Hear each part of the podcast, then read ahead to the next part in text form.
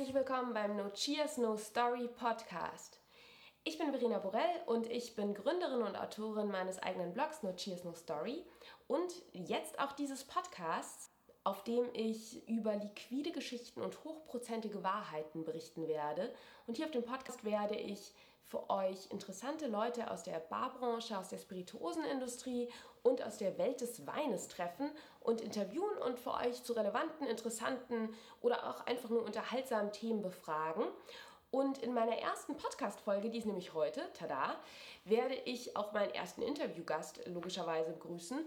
Das ist kein geringerer als der grandiose Lukas Motesik aus der Münchner C4 Bar, der unter anderem eben nicht nur Barchef im C4 ist, sondern auch in diversen anderen Bars und auch, und deshalb habe ich ihn heute eingeladen, nicht nur weil er ein echt äh, klasse Typ ist, mit dem man jede Menge Spaß haben kann und tolle Gespräche führen kann, sondern eben auch, weil er schon ähm, Juror bei mannigfaltigen Competitions war und auch bei schon vielen Cocktailwettbewerben teilgenommen hat.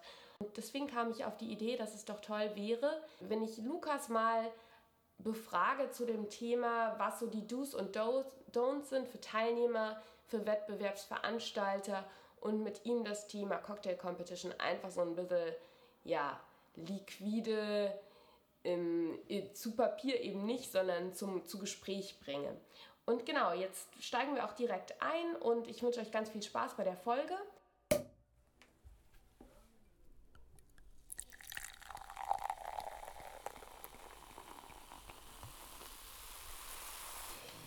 Lukas. Ich freue mich total, dass du äh, hier in meine bescheidenen vier Wände bzw. mein kleines Mini-Tonstudio gekommen bist. Ja, für alle Zuhörer, die den Lukas nicht kennen, Lukas ist der Barchef von, jetzt muss ich mich zusammenreißen, dass ich auch alle zusammenkriege, äh, der C4 Bar, dann ähm, der Bar Herzog, der Lauser Bar in Rosenheim, dann machst du noch fröhliches Eis ähm, bei euch in der... Im Eis Wilhelm. Im Eis Wilhelm. Genau, das, das war's, oder? Das war's Für bis München. jetzt gerade, ja. Bis jetzt gerade, ja, ja. ja, ja. Da, beim Lukas weiß man nie so genau, was da noch alles passieren wird. Genau, außerdem ist Lukas äh, Mixologe des Jahres noch bis, ähm, bis Montag. Genau, bis Montag, je nachdem, wann der Podcast rauskommt, also bis zur BCB. Auf jeden Fall, genau, bekannt dafür, einen sehr, sehr guten Job zu machen und aus diesem Grund auch schon des Öfteren eben nicht nur Teilnehmer bei Cocktail Competitions gewesen, sondern auch ähm, Juror und Mentor. Genau, aber Lukas, vielleicht erstmal, dass du noch einen Satz zu dir sagst und dann steigen wir direkt ins liquide Thema ein. Sehr gerne. Also ich mache jetzt seit knapp 8,5, 9 Jahren Bar oder bin in der Spirituosen Barindustrie tätig und habe auch in dieser Zeit natürlich relativ viele das heißt, relativ viele, eigentlich eine Handvoll Wettbewerben mitgemacht. Einmal äh, war das so gleich einer der ersten Wettbewerbe, war damals die Bacardi Legacy Competition, die ich dann auch gleich äh, gewinnen durfte und die große Ehre hatte, nach äh, Puerto Rico zu reisen und da praktisch beim internationalen Finale anzutreten. Hat dann, dann leider nicht gereicht. Und dann, dann ging es so weiter mit der Academia del Ron zum Beispiel, ein paar Mal die Diageo World Class mitgemacht. Ähm, ich war im, im Alt, also hab, durfte auch gewinnen, die Bombay Sapphire Competition zum Beispiel. Ähm, dann die Shivas Masters, wo ich dann auch dieses Jahr zum Beispiel, beziehungsweise letztes Jahr äh, Jury machen durfte. Einmal in der Schweiz und einmal für Deutschland. Und habe somit natürlich auch so ein bisschen so einen Einblick einmal als Teilnehmer und auf der anderen Seite jetzt eben auch als Juror und man, man sieht halt einfach diese Unterschiede, wie sich auch diese ganzen Wettbewerbe verändert haben über die Zeit, was gefragt wird, was vielleicht nicht mehr gefragt ist und so weiter. Also du hast ja jetzt schon gesagt, dass du auch durch diese ganzen Wettbewerbe sehr viel gereist bist. Nun weiß ich, dass du jemand bist, der sehr gerne reist. Ähm, Stichwort Koffer einpacken, Koffer auspacken. Ähm, vielleicht magst du mal ein bisschen erzählen, was für dich so das Positive und das Negative generell an dem Thema Competition ist. Also warum sollte man an Competitions teilnehmen? Was sind so die berühmten Learnings oder ähm, ja, was sind da für dich so Faktoren, wo du sagst, yes Competition oder no Competition? Also für mich definitiv yes Competition weil für mich einfach ähm, dieser Start durch diesen Gewinn der Bacardi Legacy Competition war so für mich der Start in diese internationale Barszene, wenn man es so nennen möchte. Mir hat das so viel gegeben. Ich habe so viele Leute kennengelernt, die richtigen Leute auch teilweise kennengelernt.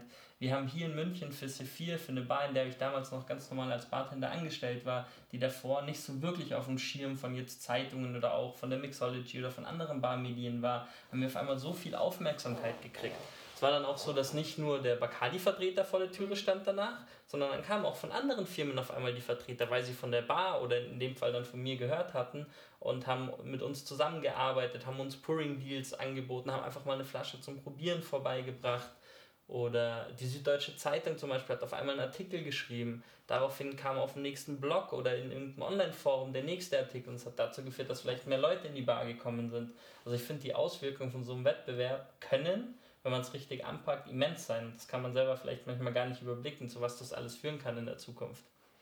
Seitdem ist dann die Zielführbar auch so voll gewesen, dass man da nicht mehr reinkommt, wenn man kurz nach acht dasteht. Ja, aber es ist wirklich so, weil es, es geht natürlich dann eben. Da ja. schreibt als erstes ein Barmedium über diesen Wettbewerb Gleichzeitig sitzt ein Redakteur von einer Tageszeitung da und, und googelt irgendwie beste mhm. Bars oder neue Bars oder mhm. Cocktails mhm. oder irgendwas und stößt durch diese Artikel dann natürlich ja. auf einen selber und auf die Bar. Das ist ja wie so eine, so eine Kettenreaktion mehr oder weniger, was dadurch passiert ist. Ich finde das ganz schön, dass du das gerade jetzt auch nochmal so hervorhebst, dass es eben zu, für dich eine Initialzündung war, also für dich persönlich als Bartender, eben dich weiterzuentwickeln, mehr zu lernen, die richtigen Leute zu treffen auf der anderen Seite eben aber auch für die Bar, in der du gearbeitet hast. Definitiv. Weil das ist, glaube ich, eben auch nochmal so was, dass man wirklich, wenn man, wenn man sagt, man möchte daran teilnehmen oder wenn man auch vielleicht selber Barchef ist und ähm, einer von den Jungs oder Mädels im Team ähm, will sowas machen, das sollte man eben auch nicht glaube ich, aus dem Auge verlieren. Überhaupt nicht. Ich war, ich war damals 23, als ich da in Puerto Rico stand mit den ganzen wirklich gestandenen Barkeepern, die davor jahrelang in London, in New York hinterm Tresen standen. Ich kam mir vor wie, wie ein kleines Kind tatsächlich, was ich in dem Fall für diese Industrie auch irgendwie war und habe zu diesen ganzen Leuten aufgeschaut und das sind alles wirklich Leute, zu denen man jetzt teilweise einfach auch noch Kontakt hat und die man immer wieder sieht auf irgendeiner Barmesse oder auf einem anderen Wettbewerb oder wenn man in anderen Städten ist und da sind also aus dieser Geschichte wirklich jetzt seit acht Jahren, da sind auch einfach Freundschaften draus entstanden. Mhm, rund um den Globus wahrscheinlich. Definitiv. Weil das ist ja, glaube ich, auch, finde ich, also das finde ich immer so faszinierend jetzt. Ich meine, ich habe dadurch, dass ich ja jetzt kein Bartender bin, natürlich nie persönlich an der Competition teilgenommen, aber ich habe mich eben auch mit so, gerade mit so internationalen Wettbewerben wie World Class oder so beschäftigt oder jetzt eben auch mit Beluga Signature waren wir zusammen in St. Petersburg und ähm, dort waren ja auch ähm, wirklich aus den USA, aus Frankreich, Spanien und so weiter Teilnehmer. Und das finde ich so das Coole irgendwie, ähm, auch so von außen betrachtet, dass man eben durch diese Wettbewerbe, dieses Netzwerk, also diese Barwelt, wird wirklich plötzlich eine Barwelt. Also ja. es geht um den Globus. Ähm, eben, dass man nicht nur die Leute vielleicht aus München kennt und dann vielleicht auch noch die Bartender aus äh, Frankfurt, äh, und Berlin, sondern, sondern dass Paris, man halt. New York genau, und St. Petersburg und genau. Moskau. Ja. Und dass man, egal ob du als Bartender oder auch ich irgendwie als Barfly, ich weiß genau, wenn ich jetzt irgendwie mal nach New York komme, kann ich dem Philipp Duff schreiben. Oder wenn ich, äh, ne, das ist irgendwie cool. Das ist ein, ein, schöner Gedanke auch, dass man überall auf der Welt dann Leute kennt. Ja. ja. Also wirklich so Barwelt im wortwörtlichen Sinne. Ja, und das ist aber, das ist so ein, so ein Aspekt, der natürlich nett ist, aber jetzt grundsätzlich ähm, eigentlich jetzt ja nichts mit dem Bartender-Dasein oder der Entwicklung von einem Bartender zu tun mhm. hat. Das ist natürlich, klar, ist schön, wenn man viele Freunde ja. hat auf der Welt. Aber was auch für mich ganz wichtig war, dieses mal zu sehen, man liest und hört von tollen Bars in New York, in Tokio und was weiß ich, in London. Und dann sieht man zum ersten Mal diese Bartender, lernt die kennen. Das sind auch ganz normale Menschen. Die machen auf der Bühne genauso Fehler, sind genauso nervös vielleicht, können manche Sachen viel besser, können aber auch manche Sachen schlechter als man selber. Also so ein bisschen, man lernt sich so ein bisschen einzuordnen vielleicht auch oder sieht oder sieht dann in der Stadt ein Barkonzept mit diesem Wettbewerb, wenn man da abends auf ein paar Cocktails eingeladen wird und hat immer davon gelesen, wie toll und wie toll das war. Und dann ja. ist es vielleicht doch nicht so toll, ja. wie man gedacht hätte. Ja. Oder der Service ist vielleicht nicht so toll, aber die Drinks sensationell oder genau umgekehrt. Und man schaut hinter den Tresen und merkt, es schaut genauso aus wie bei einem. Und da sind auch irgendwie Probleme, dass da mal irgendwas zu groß oder zu klein ist, wo man nicht genug Platz hat oder ein Wasserhahn tropft oder irgendwas. So diese ganzen kleinen Sachen, die man bei sich in der Bar vielleicht nerven, man denkt, die sind woanders ganz, ganz anders sind mhm. dann tatsächlich gar nicht so. Und ich finde das immer sehr, sehr heilsam, sowas zu sehen und dann auch eben so sich nicht, nicht so selbstkritisch mehr zu sein, sondern zu sehen, was man selber auch kann. Und das ist, glaube ich, ganz, ganz wichtig. Wichtiger Punkt. Ich kann mir auch vorstellen, dass es nicht nur heilsam ist, eben und dass man sich quasi besser selber einordnen kann, sondern eben genau dieses, dass du davon auch lernst und also, dass du von diesen tresenübergreifenden Kontakten eben auch lernst, dass man sich gegenseitig auch bereichern kann. Und das wäre eben auch so mh, mm, eine nächste Frage, die ich dir stellen wollte, eben inwieweit ähm, es auch gute und schlechte Competitions gibt. Also inwieweit es Competitions gibt, ähm, oder das schöne deutsche Wort Wettbewerbe, die ähm, eben das unterstützen, diesen, die eben diesen Punkt des Austausches und diesen Punkt des Voneinanderlernens. Oder eben, ich meine, es gibt ja auch so äh, Unkenrufe, die äh, Competitions verschreien, weil sie eben sagen, dass äh, das dazu führt, dass es eigentlich weg vom Gastgebertum hin, hin zu so einem Star-Hype und Bartender wird. Entschuldigung, dass ja. ich mich unterbreche, ja. aber ich glaube, das liegt äh, immer an dem Bartender oder an dem ja. Teilnehmer in dem Fall selber, wie man so eine Sache angeht. Und ich glaube eben, dass man aus jedem Wettbewerb was lernen kann. Das hat jetzt mhm. nichts damit zu tun, dass es da, also natürlich gibt es Wettbewerbe, die dann noch eben auf Schulungsprogramme oder Workshops setzen, mhm. wo dann Experten eingeladen werden und Tastings machen, verschiedene Arbeitstechniken jemandem beibringen und so weiter. Mhm. Es gibt Competitions, da steht eben vielleicht mehr so dieses Showman, Showmaster sein im Vordergrund. Aber es ist ja auch irgendwie eine Sache, die, die zu einem Bartender gehört, sich mehr oder weniger eine Art äh, Theaterstück zu spielen in der mhm. Bar, für seine Gäste da zu sein und so weiter. Ich glaube, dass da jeder so ein bisschen so eine Art kleine Hülle um einen rum hat, ja. dass man da nie zu 100% der Privatmensch ist. Vielleicht kann man sowas da auch lernen. Ja. Oder man lernt, lernt andere, man lernt für sich selber in dem Moment, dass vielleicht, dass man sagt, eben, dieses Showmaster sein interessiert mich vielleicht gar nicht so. Das ist vielleicht nicht der Wettbewerb für mich genauso wie vielleicht eine Fünf-Sterne-Hotelbar nichts für mich ist, sondern ich lieber in einer entspannten Kneipe arbeite oder in einer kleineren freien Bar zum Beispiel. Ja. Also ich glaube, wenn man da mit offenen Augen in so einen Wettbewerb reingeht, kann man eben nicht nur gewollte Inhalte lernen, sondern auch viel über sich selber lernen. Ja. Oder man dachte immer, ui, man will mal nach London und da in der Bar arbeiten und merkt dann, dann so, und dann erzählen dann die Jungs vielleicht, dass sie da in einem kleinen Apartment wohnen, was sie sich gerade so leisten können und so weiter. Und auf einmal ist das alles gar nicht mehr so glamourös. Mhm. Sondern ich sage, dann bleibe ich vielleicht lieber da, wo ich herkomme und habe mal eine schöne Wohnung mit Blick ins Grüne oder irgendwas. Ja. Also das, ich glaube, das hat so viele Aspekte, dass man da einfach nur für sich selber offen sein muss und auch eben auf diese Leute, die man da kennenlernt, zugehen muss zum Beispiel. Mhm das ist auch zum Beispiel schon so, so glaube ich, so ein kleiner Tipp, dass man, man bleibt dann, angenommen, da sind, ist man dann mit dem Brand Ambassador vielleicht und noch jemanden von der Presse und man bleibt dann immer so ein bisschen klar, man bleibt bei denen, die dann auch Deutsch sprechen, aber vielleicht eigentlich diese Überwindung mal zu suchen, sich genau zu den Leuten hinzusetzen, die man vielleicht nicht versteht oder die ja. man noch nicht kennt, mit denen man noch nie geredet und die kennenlernen, weil die anderen kennt man ja eh schon, das ist ja langweilig. Ja. Ja, ja, total. So dieses offen, also wirklich mit offenen Augen und sympathisch da reingehen.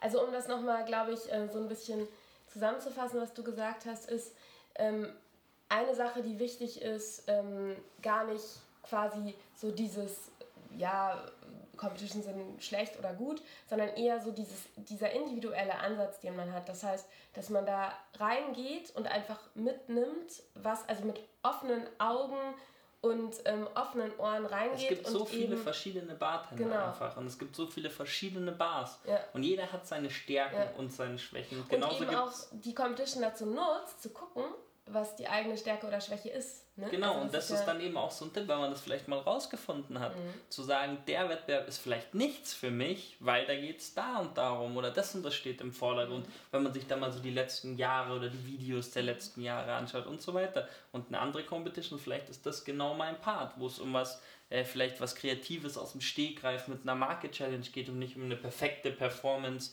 auf einer riesigen Bühne mhm. und noch ein Marketingkonzept dazu zum Beispiel. Ja. Es gibt ja da so viele verschiedene Konzepte, ja. dass sich da jeder seine Sache irgendwie raussuchen kann. Genauso irgendwie wie in der Leichtathletik. Der eine kann Kugelstoßen und der andere kann unglaublich schnell laufen und der andere unglaublich hoch springen. Ja. Die können auch nicht tauschen ihre Disziplinen. ja, stimmt. So. Ja, total. Und genauso ist es vielleicht auch bei Competitions. Ja, wäre fast auch äh, cool, wenn man sich dann mal selbst herausfordert, wenn man zum Beispiel weiß, man hat eine gewisse Stärke in einer Sache, dass man eben an einer Competition teilnimmt, wo eben genau das andere gefragt ist. Oder so ja. Dass man sich da auch nochmal challenged. Ja, oder aber auch, auch, auch teilweise, was mir teilweise so vorkommt, ist, dass viele Bartender bei, versuchen, bei jeder Competition mitzumachen, so mhm. nach dem Prinzip, ähm, irgendwann klappt schon. So irgendwann mhm. gewinne ich mal was.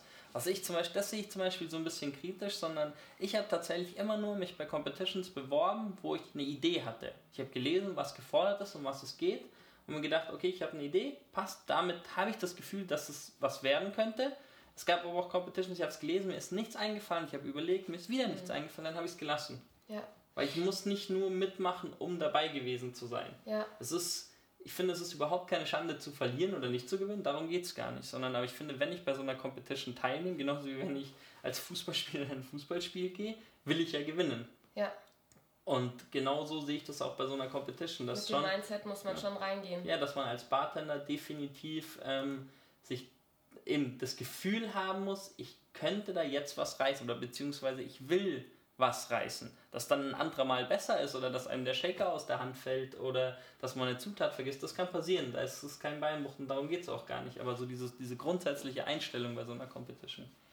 Das heißt, dass man quasi jetzt nicht unbedingt, also deiner Meinung nach so reingeht, dass man sagt, so, ähm, ich mache jetzt bei der Competition mit, weil dann darf ich da und dahin fliegen, sondern wirklich, dass du all in gehst, also dass du sagst, ich gehe da jetzt mit allem, was ich habe, rein. Genau, ich, muss man aber auch ich, mittlerweile, ja. weil einfach die Konkurrenz auch global so gut geworden ist in Competition, weil es einfach auch so viele Competitions gibt und so viele Leute mhm. schon mehrere gemacht haben und natürlich aus jeder Competition aus ihren mhm. Fehlern irgendwie lernen, mhm. dass man so mit diesem so, ja, schauen wir mal, ich habe dann Drink, der ist ganz lecker, aber so würde auch kein Mensch in halt, so will ich selber auch nie hinter einer Bar stehen und sagen, oh ja, der ist ja ganz lecker, schauen wir mal, ob er den Gästen schmeckt. Ja. Sondern du gehst ja auch jeden Abend so rein, den Gästen einen grandiosen Abend zu bereiten und nicht mit dem Gefühl so, ja, schauen wir mal, wenn es ihnen hier gefällt, dann passt schon. Mhm. Aber bei einer Competition machen es ein paar Leute zum Beispiel. Abgesehen von dieser Einstellung, was sind Sachen, wo du sagst, so, also wenn jetzt mal einer von unseren Zuhörern zum Beispiel sagt, er will an einer Competition teilnehmen, was wären Tipps, die du ihm mitgeben kannst zur Vorbereitung? Also wie hast du dich in Sachen Competition vorbereitet? Ähm, ja, vielleicht kannst du dazu Ja, da sind sagen. wir wieder bei dem Punkt, dass jede Competition anders ist. Mhm. Und ich glaube, es ist ganz, ganz wichtig, dass ich mir im Vornherein mal die Website, den Facebook-Auftritt, den Instagram-Auftritt oder irgendwas von dieser Firma anschaue und so ein bisschen so, so, so ein Bild von dieser Firma oder auch von der Competition kriege, eben was gefragt ist. Gefühl und für die Marke. Genau, ein auch. Gefühl für, für die Art des Wettbewerbs mhm. zu bekommen. Und dann gleichzeitig, ich, das ist so das Rezept, dass ich brauche eine neue Mojito-Variante oder eine Gin Fizz-Variante oder irgendwas. Und dann setzen sich vielleicht viel hin und fangen so an, äh, ein schönes Rezept zu entwickeln. Und dann lesen sie, oh Mist, ich brauche hier noch eine Inspiration oder eine Geschichte, die ich auf der Bühne erzählen muss. Und ziehen sich dann an den Haaren irgendeine Story herbei, die natürlich nie zu 100% passen kann. Und meiner Meinung nach sind alle Bartender in der Lage, einen guten Drink zu machen, einen leckeren Drink zu machen. Sprich, das ist die leichtere Übung. Das Schwierige ist diese Performance, diese Geschichte, das Storytelling. Und deshalb am besten immer mit der Story und der Geschichte anfangen. wenn die schlüssig ist, darauf mehr oder weniger einen Drink zu konzipieren. Mhm. Das heißt, es wäre eigentlich Punkt, gute Vorbereitung würde bedeuten, erstmal gucken, was gefragt ist, sich da erstmal schlau machen, wirklich ausführlich. Ähm, und sich dann überlegen quasi, was ist meine, was ist mein, was will ich aussagen Ganz und genau. danach den Drink entwickeln. Stichwort auch Name. Nicht erst den Drink machen und dann am Ende, ui, zu was für einer Story könnte jetzt der und der Name passen, sondern ich mhm. habe den Namen als erst. Der Name ist Teil von einem Konzept. Mhm. Diese Idee, man macht auch keine Firma auf und sucht erst Bürostühle und Briefpapier aus, sondern man überlegt sich erstmal, was man überhaupt verkaufen will, was ist die Firmenidee, was ist das Produkt und dann kann es weitergehen. Mhm. Ja, wichtiger Punkt. Ähm, Jetzt sind wir schon so schön in dem Thema drin, quasi äh, Tipps für Bartender. Das wäre jetzt quasi Punkte Vorbereitung. Ähm, jetzt können wir eigentlich schon direkt quasi uns in den Wettbewerb begeben. Du hast jetzt ja Einblicke aus Jurorensicht und aus Teilnehmersicht. Was sind wichtige Dinge, die man als Teilnehmer während des Wettbewerbs beachten sollte? Also ich denke, da können wir so ein bisschen zwei vielleicht das Aufteilen in einmal diesen handwerklichen Part, also was muss ich dann wirklich, während ich den Drink zubereite, vor den Augen der ähm, Jury mhm. beachten mhm. und zum anderen eben auch so dieses, was wir eben schon angesprochen hatten, das Ganze drumherum, zum Beispiel auch sowas wie mal zu anderen Leuten gehen, wirklich auch sich aktiv ja. anwesend sein und connecten. Ähm, ja, vielleicht kannst du da so ein paar, paar Tipps geben. Ich glaube, dass ähm, alles, machen wir erstmal das Handwerk. Mhm. Also, ich ja. glaube, das Aller, Allerwichtigste ist, und ich mag so Sprichwörter eigentlich überhaupt nicht, aber so Übung macht den Meister.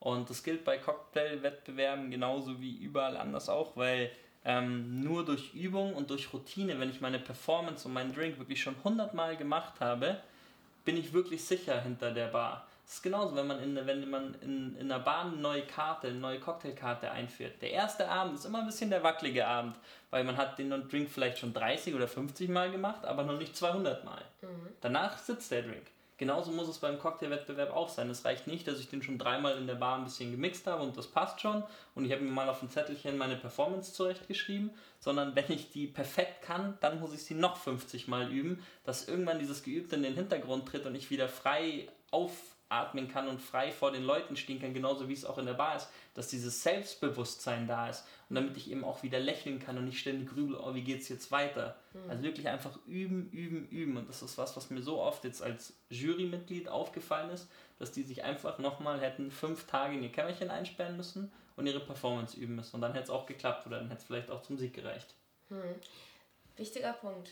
Wie schaut es denn jetzt aus mit einer Competition, wo du einen Drink quasi sowas wie eine Mystery Box Competition oder ähm, weil da ist ja der Punkt, dass du nicht die Möglichkeit hast, mhm. ähm, diesen Drink 20, 200 Mal in deinem Das ist eine schwierige Sache und da äh, trennt sich auch so ein bisschen die Spreu vom Weizen. Aber da auch als Tipp, auch Übung und Vorbereitung. Ich weiß, mit was für einer Spiritose ich arbeiten muss. Dementsprechend mhm. kann ich hergehen und ich nenne das immer Instant Drinks.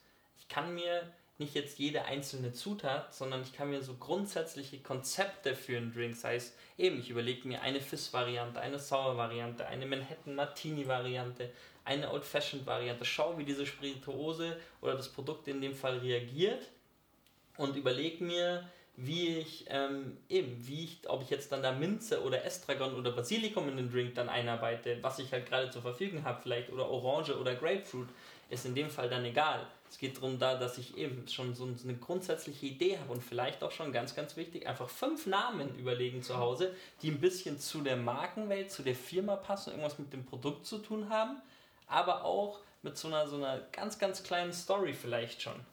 Und dann kann ich in diesen 10 Minuten den Drink perfektionieren und kann nochmal an meiner Story arbeiten und fange nicht komplett bei Null an und bin den anderen einfach schon eine, ja, voraus. Gibt es ähm, jetzt, ja, es ist, ist, cool, das gefällt mir mit diesem vorbereiteten Namen auch schon. Ja, weil also so oft vergessen dann gerade bei solchen ja, Challenges die Leute die den Namen oder haben ja. den einfallslosesten und langweiligsten Namen, ja. den es überhaupt gibt. Ja, vor allem, ich meine, das sind 10 Punkte meistens der Name. Sprich, ja. ich kann mir die schon zu Hause auf der Couch vom Fernseher holen, diese 10 Punkte. Ja, ja.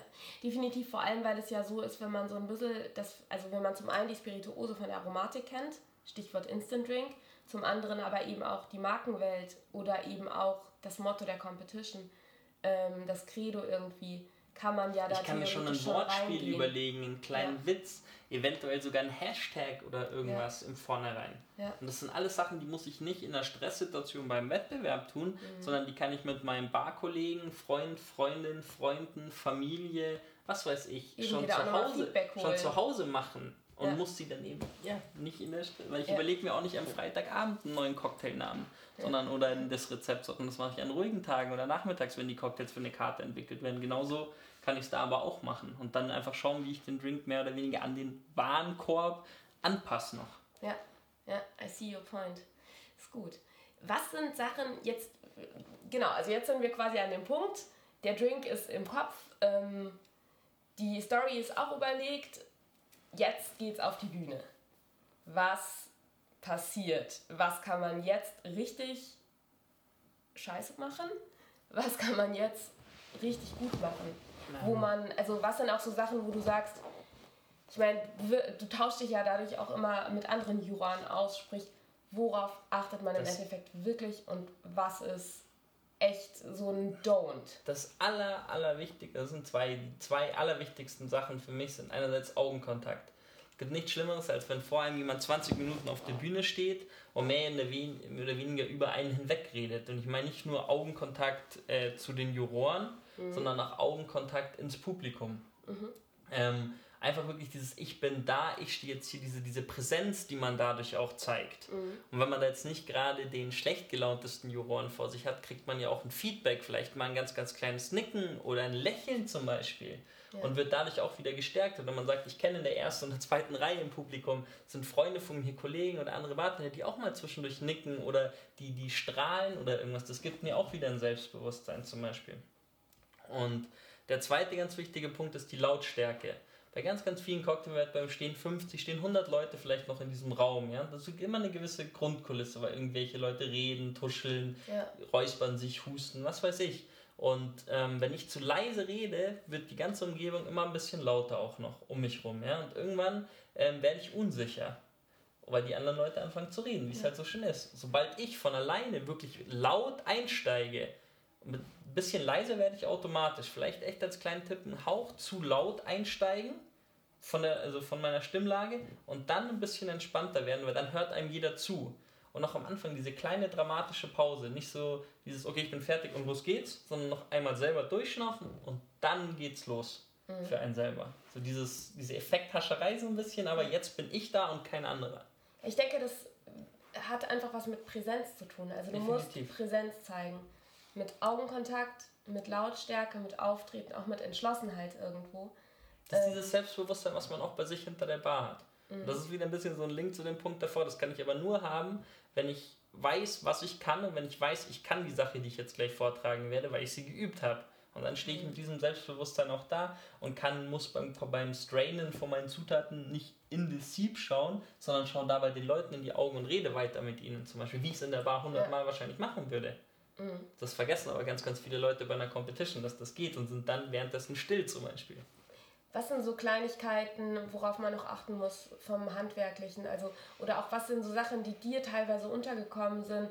Da hatten wir im Vorfeld mal das eine oder andere auch mal auch gesprochen, wo du gesagt hast, ähm, das sind so Kleinigkeiten vom Handwerk. Ganz, ganz wichtig, die Temperatur von einem Cocktail wenn ich als Juror da sitze und 10, 20, 30 Cocktails manchmal probiere und dann kommen zu warme Cocktails, gerade wenn es um so Martinis oder Old-Fashioned-Geschichten geht, ähm, ganz, ganz schwer, weil es einfach wirklich nicht mehr schmeckt. Der Gaumen ist ziemlich überreizt und dann ein warmer, starker Drink schmeckt einfach nicht. Sich wirklich diese Zeit nehmen, die Gläser immer vorkühlen, definitiv. Und auch einfach wirklich das auch, hat aber auch wieder was mit Übung zu tun. Diese Zeit, die mir gegeben ist auf der Bühne, ausnutzen und wissen, dass ich den Drink in der Zeit auch kalt kriege. Nur wenn ich ihn fünf Sekunden gerührt habe, weil mir die Zeit wegläuft, ist dieser Drink zu warm und die ganze Aromatik kommt vielleicht überhaupt nicht raus. Mhm. Und ich kann den Cocktail als Juror nicht genießen, mehr oder weniger, und darum geht es ja. ja. Ich, ich, muss als, als Teilnehmer versuchen, den, also die Juroren zu verblüffen, ja. im Gedächtnis zu bleiben. Und das schaffe ich nur mit einem wunderschönen kalten Drink. Ja, das stimmt. Das heißt, genau, also ähm, ich, ich überlege gerade, ob es äh, noch einen Punkt gibt. Also ich bin Definitiv jetzt der, zum Beispiel ja. ähm, die Dekoration, was mir immer ganz, ganz wichtig ist. ja. Ähm, was man ganz genau, dafür vielleicht äh, nur kurz als, ähm, um, um dich kurz zu unterbrechen, für jeden, der jetzt vielleicht noch nicht bei in einer von Lukas Bars war.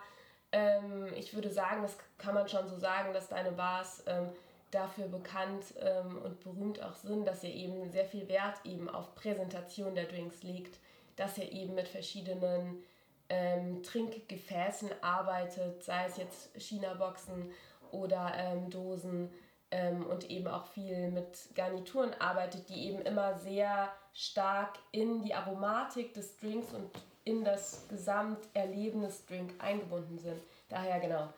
Jetzt. Definitiv, für mich ist einfach, dass wir verkaufen mit einem Cocktail ein Luxusgut und dementsprechend muss es auch ausschauen.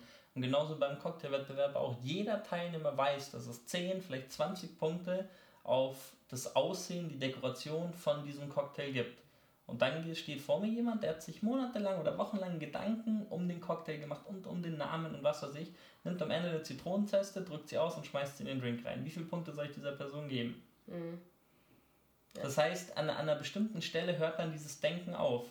Jetzt kann ich hergehen und kann die Zitronenzeste mit einem Messer oder einer Zackenschere oder einem Ausstecher oder irgendwas in eine schöne Form machen und ein Glas ran tun. Vielleicht habe ich dann schon ein paar mehr Punkte.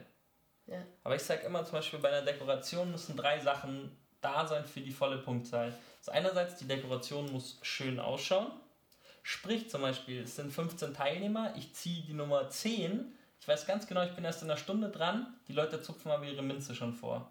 Am Ende eine angetrocknete Minzspitze auf den Drink. Statt die vielleicht in eine feuchte Küchenrolle und eine Tupperbox zu legen, damit sie weiterhin frisch ist. In der Bar würde keiner die Minze offen liegen lassen. Und beim Wettbewerb liegt dann, sehe ich, das sehe ich schon davor. Das habe ich als Teilnehmer und als Juror gesehen, dass da irgendwelche Tabletts und diese vorbereiteten Körbchen, mit denen man dann hinter die Bühne geht, rumliegen und da liegen frische Kräuter oder auch schon geschnittene Früchte oder irgendwas drauf. Und ich weiß ganz genau, in einer halben Stunde sind die schon nicht mehr schön, aber die kommen auf den Cocktail oben drauf. Mhm. Ja, und das ist dann natürlich. Sprich, die Deko muss immer schön sein, weil sonst ist es keine Dekoration, sonst kann ich sie auch weglassen. Ja. Dann muss die Deko einen Sinn machen. Stichwort zum Beispiel das Schönste, was ich wirklich je gesehen habe, war eine Zuckerwatte, die mit Absinth besprüht war und ähm, hatte einen wunderschönen Geruch, weil der Absinth nicht in dem Drink war, sondern wirklich nur in der Nase. Die Zuckerwatte hat geschmeckt, hatte einen besonderen Geschmack, sah wunderschön aus, wie so eine kleine Wolke am Glasrand. Toll. Und der nächste Punkt, in der Story ging es um einen Abend mit Freunden am See, Grillen und so weiter. Man lernt ein Mädchen kennen und schläft dann ein mit so ein bisschen verwirrten, benebelten Träumen vom Alkohol am Abend, vom Lagerfeuer und so weiter. Durch so diese Absinth mit dem Ja, ja, Kopfkissen, durch, also durch die Zuckerwatte. Oh. Sprich, wunderschön, hat Sinn gemacht und wurde in der Story oder in der Präsentation genannt. Das Ja. war eine volle Punktzahldekoration zum Beispiel. Ist auch noch eine Story, die irgendwie bei jedem eine Emotion hervorruft, sei es ein Schmunzeln oder Ja. eigene Erinnerungen an irgendwelche Sachen. Weil das ist, glaube ich, auch nochmal vielleicht ein Punkt, ähm, diese Story, die man sich da erzählen muss, äh, die man da erzählen soll. Ähm, hast du da noch vielleicht äh, Tipps? Also du hast einmal schon gesagt, dass man sich die schon vorher ein bisschen grob zurechtlegen kann. Aber was waren da jetzt für dich so Sachen, wo du sagst, das hat funktioniert oder das hat nicht funktioniert? Ich Ähm, glaube, man muss dabei immer sehr, sehr persönlich bleiben. Jeder ist anders und manchmal merkt man, dass sich Leute verstellen und so dieses äh, It was the first rum I ever drank and now I'm using this for this and this drink oder ähm, My girlfriend likes chocolate, now I use chocolate bitters in my drink. Das sind, glaube ich, die schlimmsten Sachen, die man als Juror hören kann, wenn man sie schon hunderttausendmal gehört hat. Genauso wie bei meiner Oma im Garten stand ein Apfelbaum, dann nehme ich Äpfel, deshalb habe ich Apfelmus in meinem Drink hergenommen. Das sind so an den Haaren herbeigezogene Sachen. Das ist keine wirkliche Geschichte. Man sollte authentisch bleiben quasi. Ja, definitiv. Ähm, ja, das waren jetzt schon mal echt eine geballte Ladung.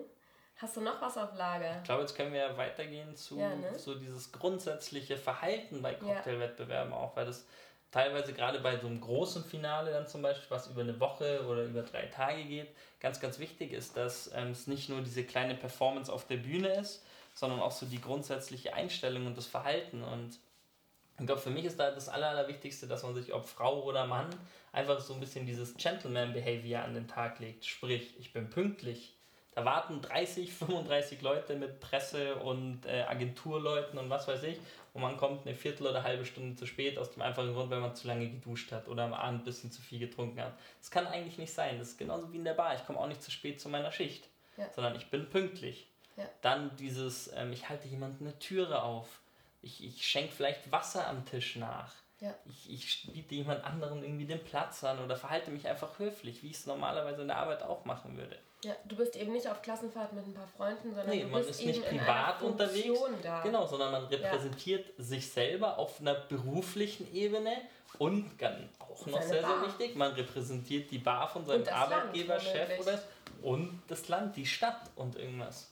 Also da lastet schon auch ein gewisser Druck auf einem, den man aber eben, man muss sich einfach nur normal verhalten. Ja.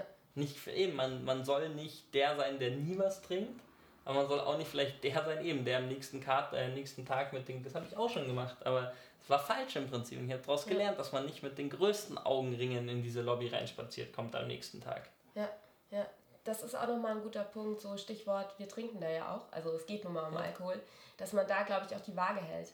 Also so dieses natürlich ähm, äh, ist es jetzt nicht cool, wenn man da mit einem Schluck Wasser sitzt, aber auf der anderen Seite ist ja auch oft so, dass diese Competitions, diese Fahrten dann auch mit einem äh, Programm einhergehen, Und auch wo mit man sich- Presseleuten, ja. die Fotos von einem machen Ja. zum Beispiel und so weiter. Ja. Ja, wo man äh, dann mit Leuten von der Mixology, ähm, nee klar, wo man dann, ähm, wo man sich einfach bewusst sein drüber muss, dass man da auch repräsentiert und, Und was man auch von dieser Firma in diesem Moment ja kriegt. Also es ist ja klar ist es auf eine Art und Weise ein Geschenk, aber andererseits finde ich, dass man auch ein bisschen was dafür tun muss. Und es geht nicht darum, dass man jetzt schreibt, das ist, das ist die beste Rummarke, das ist die beste Wodka-Marke, das ist der tollste Gin der Welt. Sondern es geht darum, das ist eine Wertschätzung für das, ja. was man gerade bekommt, dass man ans andere Ende der Welt geflogen wird, wunderschönes Essen kriegt, wunderschöne Drinks, in einem wunderschönen Hotelzimmer schläft, sodass man das auch auf eine Art und Weise dadurch zurückgibt, dass man sich eben wie ein Gentleman verhält. Ja, ja, finde ich total schön, dass du das sagst, weil es ja wirklich da ja auch teilweise, ich meine, man, man weiß es ja nicht, aber da wirklich auch Summen in die Hand genommen werden, um eben Teilnehmern wirklich außergewöhnliche Erlebnisse und auch außergewöhnliche ähm, ja, Kontakte zu vermitteln und zu geben. Und das ist ja auch Teil des Ganzen, also das ist auch Teil des Wettbewerbs und das soll, dem sollte man, das, darüber sollte man sich, glaube ich, einfach bewusst sein. Ja, definitiv. Ähm, das wäre so ein bisschen der Habitus und die, die, die Grundeinstellung. Hast du denn, oder vielleicht ist es, glaube ich, ganz cool, wenn ich nochmal das so kurz einmal zusammenfasse, was mhm. du jetzt gesagt hast. Also einmal bei der Vorbereitung ist es so, dass ähm, Übung macht den Meister. Ganz wichtig, üben, üben, üben. Ähm, sich im Vorhinein schon überlegen, was genau gefragt ist. Also auch grundsätzlich recherchieren, was die, die Marke Story will. vor dem Drink. Genau, die Story kommt vor dem Drink. Ähm, dann ist man im Wettbewerb, gilt es Präsenz zu zeigen, Augenkontakt, Lautstärke des Vortrags. Ähm, auch, auch auf der Bühne, wenn wir von Präsenz reden, ja. so vielleicht das Hemd, was man anzieht, bügeln, schauen, dass nicht gerade ein Fleck drauf ist schauen, dass man vielleicht saubere Fingernägel hat und so weiter. Ich meine, es wird nie jemand oder eigentlich einen Punkt oder Punkte abgezogen kriegen, weil er äh, ein bisschen Dreck unter den Fingernägeln hat. Ja? Aber das ist eine Sache, die macht man einfach nicht. Das, das ist einfach einmal am Hotelzimmer darauf achten, dass man sich ein Outfit für diesen Tag zurechtlegt, in dem man sich wohlfühlt, was auch picobello ist und was ich vielleicht nicht schon am Abend davor anhatte. Aber ich glaube, das ist auch äh, noch mal, um das kurz zu sagen, dieser Blick fürs Detail, den verlangt man ja auch von einem Bartender in der Bar. Ja. Sprich, sollte halt auch am Tag des Wettbewerbs funktionieren. Ja. Dann im Wettbewerb hast du gesagt, so technische Sachen einfach. Temperatur, Gläser kühlen. Ähm, die Garnitur muss wohl überlegt sein und muss frisch sein. Ähm, auch die Füllmenge, dass man so dieser Satz so, ich habe äh, zwei wunderschöne Kristallschalen, die habe ich bei meiner Oma im Keller gefunden, die mögen noch so schön sein, aber der Drink, der reinkommt, füllt die nicht mal bis zur Hälfte oder er läuft fast über. Dann mag das ein schönes Glas sein, aber es ist nicht das richtige Glas für diesen Drink gewesen.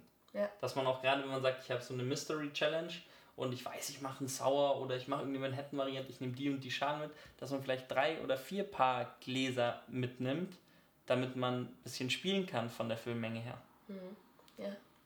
Das muss auch clever, clever, clever vorbereitet einfach sein. Und genau eine Sache noch, die du genannt hast, die ich auch sehr wichtig fand, war eben das Thema Authentizität. Authentizität. Gerade noch die Kurve gekriegt. Man muss authentisch bleiben. Ähm, genau, wichtig in der Präsentation. Das außenrum Verhalten, dass man eben das Gentleman's Behavior an den Tag legt, höflich ist, Dinge tut, pünktlich. die man höflich ist, pünktlich ist, dem ja, der, der Marke auch eine Wertschätzung entgegenbringt und keine Unterwürfigkeit, aber doch eine gewisse Dankbarkeit einfach auch für die Möglichkeiten, die man ähm, bekommt, an den Tag legt. Ähm, Fällt dir noch was ein? Magst du noch was mitgeben oder ähm, fällt dir noch was ein in Sachen, weil da, das wollte ich dich eben auch noch fragen, ob es noch Sachen gibt von Seiten der Veranstalter oder Konzerne, wo du sagst, boah, das waren echt so Highlights, das fandest du, das waren Sachen, die dir in den letzten Jahren besonders positiv aufgefallen sind, was Sachen... Für mich ist ähm, mit einer der wichtigsten Sachen, eine Firma erwartet eben von den Teilnehmern, dann sind wir über diesem Thema Dankbarkeit und so weiter, dass die Teilnehmer ihr Bestes geben während diesem Wettbewerb. Und ich als Barkeeper kann aber nur mein Bestes geben, wenn ich auch die Voraussetzungen dafür habe. Sprich nicht die, die, also den Vorbereitungsraum ist der Barhocker in der Bar, sondern es gibt vielleicht eine Bierbank, an der ein Müllsack befestigt ist. Es gibt ein bisschen Küchenrolle zum Beispiel. Es gibt ausreichend große Tabletts oder irgendwelche Körbe, wo ich meine Ware mitnehmen kann. Es gibt ein Waschbecken, wo ich danach meine Shaker, die ich dann wieder in meinen Koffer tun muss, um damit wieder nach Hause zu fahren oder zu fliegen, wieder sauber machen kann zum Beispiel. Also ein bisschen so eine Art Infrastruktur mehr oder weniger äh, zur Verfügung stellen, mhm. damit ich auch das Beste machen kann, ja. Ja, ich glaube, das sind so diese Kleinigkeiten, die auch da wichtig sind. Und also das ist mir ja auch das letzte Mal zum Beispiel, oder das ist mir jetzt auch schon einige Male aufgefallen, dann eben wieder aus ähm, Autoren oder aus Journalistensicht eben, dass auch gewisse Sachen im Vorhinein, also Pla die, der Plan dass auch die Regeln ist. von vornherein Regeln, wirklich klar sind, dass ja. eigentlich auch ähm, die Fragen vielleicht teilweise gar nicht mehr aufkommen. Ja. Und aber auch gleichzeitig ganz, ganz wichtig, ich glaube, ich habe mich da manchmal in Anführungsstrichen so ein bisschen unbeliebt gemacht, weil ich dann echt die Leute von der Agentur oder der Marke vielleicht fünf oder auch zehnmal angerufen habe, weil mir Sachen nicht klar waren. Und ich fragen wollte, kann ich das so machen? Darf ich das so machen? Soll ich das so machen? Das Briefing Dass man auch wirklich sitzen. keine Angst hat, sich bei dieser Firma zu melden, sondern eben, lieber rufe ich zweimal zu viel ja. an und habe aber dann meine Antwort und weiß, wie ich die Sache machen kann und habe dann wieder dieses Selbstbewusstsein, dass alles richtig ja. ist und stelle mich nicht auf die Bühne und im Nachhinein kommt dann die Frage auf, durfte ich das überhaupt? Ja, ja, ja. Ja, ich glaube auch das Briefing, also der, der, der Plan, der vorbestimmte Plan muss einfach klar sein. Ja. Für alle Teilnehmenden, für die wirklichen Teilnehmer, aber auch eben für Journalisten ähm, etc. Weil da habe ich eben auch die Erfahrung jetzt schon oft gemacht, dass da auch sowas wie irgendwie ähm, wirklich so äh, Pressetexte über die Marke, über die Competition. Seit wann gibt es die überhaupt, die Competition? Wie viele mhm. Nationen nehmen teil oder sowas? Das sind zum Beispiel jetzt aus meiner Sicht auch mhm. nochmal Dinge, die mir eben aufgefallen sind, wo ich mir eben auch gut vorstellen kann, dass es dann eben auch für Bartender teilweise. Ich glaube, es gab noch keine Competition, wo nicht noch irgendeine Regel oder ein Detail oder irgendwas dann doch verändert wurde tatsächlich. Mhm. Das ist blöd. Ich meine, ist blöd, aber eben, es gibt so viele Unabwägbarkeiten, ja. glaube ich, manchmal, dass eben, klar, will eine Firma immer das Beste versuchen und genauso versucht ein Bartender das Beste, aber es ist, glaube ich, einfach dieses Reden miteinander, weil man mhm. irgendwie ist man da ja zusammen für was. Ja. Die Firma will was von einem und man will selber was von der Firma. Ja. Es ist eine Geschäftsbeziehung mehr oder weniger. Ja. Und dementsprechend muss man miteinander reden. Man muss miteinander reden und kann eben so versuchen, sich gegenseitig quasi das Beste rauszuholen und da erfolgreich rauszugehen, egal ob man dann gewinnt oder nicht. Also ich denke, dass es. Aber das geht, erfolgreich ist es, wenn man für sich selber rausgeht. Genau. Das hat nicht unbedingt was mit dem Gewinnen dieser Eben. Competition zu tun, sondern wenn man selber was gelernt hat dadurch und neue Die Kontakte geknüpft hat und so weiter. Ja. ja. Und insofern ist es eigentlich ein ganz schöner, jetzt auch ein runder Abschluss, weil du eben am Anfang gesagt, gesagt hast, Competition unbedingt. Sprich eigentlich, ähm, selbst wenn man jetzt nicht, man sollte zwar mit dem Mindset reingehen, ich hol das Ding, aber selbst wenn du es dann nicht holst, ähm, solltest du mit so einer Einstellung da reingehen, dass du alles mitnimmst und auch alles gibst, was du hast. Genau. Ähm, ja, sehr schön. Lukas, wo sehen wir dich als nächstes Mal als Juror oder Teil Ehrlich Teilnehmer? gesagt weiß ich es noch gar nicht. Ich glaube, oh. Teilnehmer nicht mehr. Nee, ne? Die Zeiten sind vorbei. Aber ähm, Weiß ich ehrlich gesagt noch gar nicht. Sehr Aber schön. wir werden sehen. Ja, Jetzt dann erstmal äh, in Berlin nächste Woche wahrscheinlich. Genau, nächste Woche ist die BCB. Wahrscheinlich, wenn der. Ich hoffe, dass der Podcast. Ich habe sogar ein Ticket. Wow! Du auch? Wahnsinn, ja, ja, ich habe eins. Ich habe ein berufsbedingtes. Uh, hast du ein Glück. Ja, zum Glück. Ähm, ja, BCB, falls jetzt der Podcast ähm, vor der BCB ausgestrahlt werden sollte, was ich noch nicht genau weiß, weil ich das alles auch noch mit iTunes und so ähm, wo findet man dich auf der BCB? Bist du bei einem Stand? Ich oder werde auf dem Stand arbeiten, ja. Okay, bei welchem? Darfst du das verraten? Darf ich verraten? Okay. Für Penorica. Sehr schön. Sehr gut. Also das heißt, jeder, der den Lukas mal persönlich kennenlernen will und jetzt in Berlin ist, bei Penorica High Five geben oder in München in einem seiner, im, im, Tresen, im Tresenimperium äh, des Lukas. genau, im Seefil vorbeischauen. Jetzt geht's dann Sehr gleich cool. in die Arbeit. Genau, jetzt gehst du, jetzt musst du los, jetzt müssen wir eh aufhören, damit du pünktlich, damit du pünktlich, Stichwort Pünktlichkeit. Pünktlich, Gentleman Behavior, ja. Genau, Gentleman Behavior. Dann sag ich danke und ich pack die Links zu deiner Bar und ähm, ja, zum Herzog und zum Lauser und so packe ich einfach in die Show Notes. Dann können die Leute sich das nochmal angucken. Perfekt. Dankeschön. Tschüss. Tschüss. Geiler Scheiß. Das ist witzig.